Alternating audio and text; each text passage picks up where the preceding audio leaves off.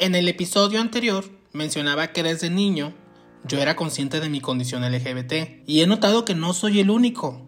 Varios de mis amigos a los que les he preguntado cuándo supieron que eran LGBT coincidimos en que desde edades tempranas. No hay nadie que nos conozca mejor que nosotros mismos. Claro que saberlo es diferente que asumirlo, porque dado el conocimiento que a esa edad tenemos sobre las personas LGBT, nos crean inconscientemente un temor a ser tratados como veíamos que otras personas LGBT eran tratadas. Es este temor al rechazo o a la discriminación o a ser víctima de burlas lo que nos orilla a vivir en el closet. Para muchos, nos es muy difícil aceptarlo públicamente y es un gran esfuerzo el que hacemos para finalmente asumirlo, sin saber lo que nos espera después de esto, por parte de nuestra familia o amigos. Salir del closet representa tener mucha valentía y enfrentar nuestros miedos. Y ahora se preguntan por qué celebramos el orgullo. Ramonas es el podcast con la información que no pediste, pero sí necesitabas. Y aunque no tenemos todas las respuestas, traemos expertos e invitados que nos ayudarán a ver la luz. Si has perdido el tiempo en peores cosas, ya estás aquí. Disfruta el episodio.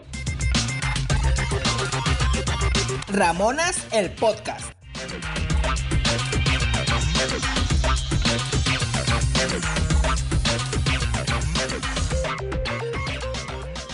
Episodio 19 salir o no del closet.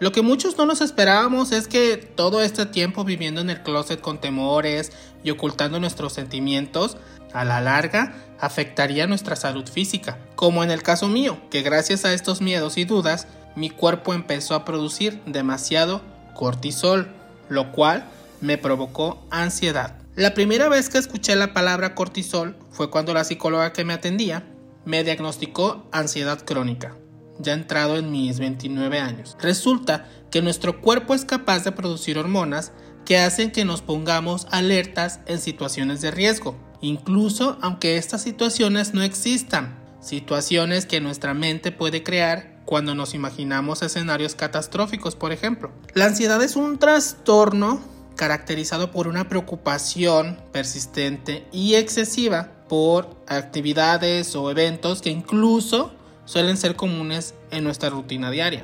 Esta preocupación se presenta de manera desproporcionada con respecto a lo que en realidad sucede, es decir, vemos una tormenta en un vaso de agua, y aunque para algunas personas les pueda resultar difícil, sí, se puede controlar. Muchas veces esta preocupación, que podríamos decir que está en nuestra mente, termina afectando nuestra salud física. Se le considera ansiedad crónica cuando los síntomas regresan con frecuencia o no desaparecen nunca por completo.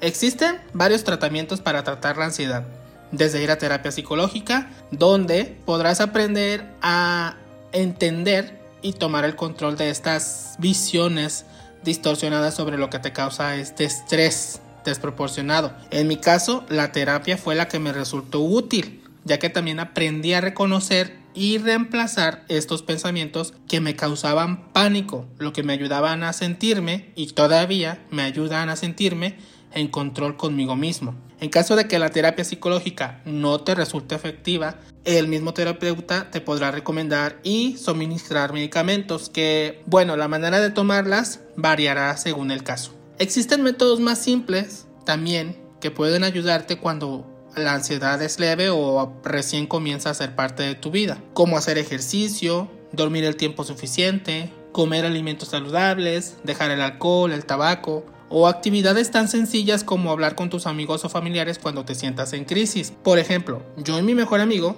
tenemos un código de honor en el que al enviarnos por WhatsApp nuestra palabra clave, tenemos el compromiso de llamarnos inmediatamente para ayudarnos mutuamente a superar la crisis. Mi ansiedad no fue diagnosticada hasta varios años después de haber asumido mi homosexualidad, pero sin duda fue a causa de haber cargado por muchos años el estrés de vivir en el closet. ¿A qué me refiero cuando hablo de salir del closet? Me refiero en primer lugar a que tú comprendas tu propia orientación y tu identidad de género, aceptarla y asumir que esta es una característica que te acompañará por el resto de tu vida. Una vez que lo hayas comprendido tú mismo, podrás decidir o no compartirlo con alguien más. tu familia, tus amigos o hablarlo a los cuatro vientos. Decidir contarle a alguien es una decisión muy importante. No la tomes tan a la ligera. Elige una persona que sea muy cercana a ti, que conozcas bien y sepas que realmente es alguien que puede apoyarte en tu proceso. Cuando vivimos y dependemos todavía de nuestros padres, usualmente tenemos el temor de recibir su rechazo y enfrentarnos a que nos echen de su casa. Así que si crees que tus padres todavía no están preparados para escucharte y comprenderte, no te expongas a situaciones poco seguras. Lo más prudente sería esperar un poco más hasta que seas más independiente o notes que tus padres se muestran más abiertos respecto a estos temas. No es necesario que se lo digas a todos al mismo tiempo. Tómate tu tiempo, disfruta el proceso. No todos reaccionan de la misma manera. Mejor analiza cada situación sobre si es ideal hablarles del tema.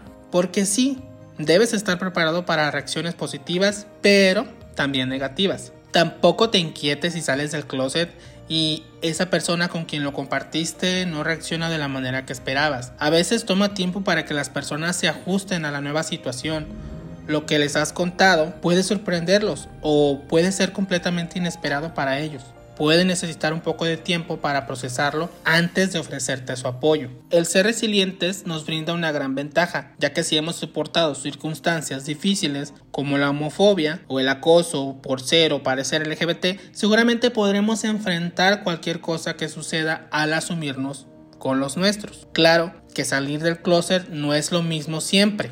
Cada uno vive su escenario particular dependiendo de nuestras circunstancias. Incluso hay personas para las que salir del closet es solo asumirlo, pero sin compartirlo con alguien más. Solo recuerda que no hay una manera correcta de hacerlo, porque es tu proceso y tú pones las condiciones y los términos para que este proceso sea cómodo y se sienta mejor para ti. Recuerda también que no estás obligado a salir del closet.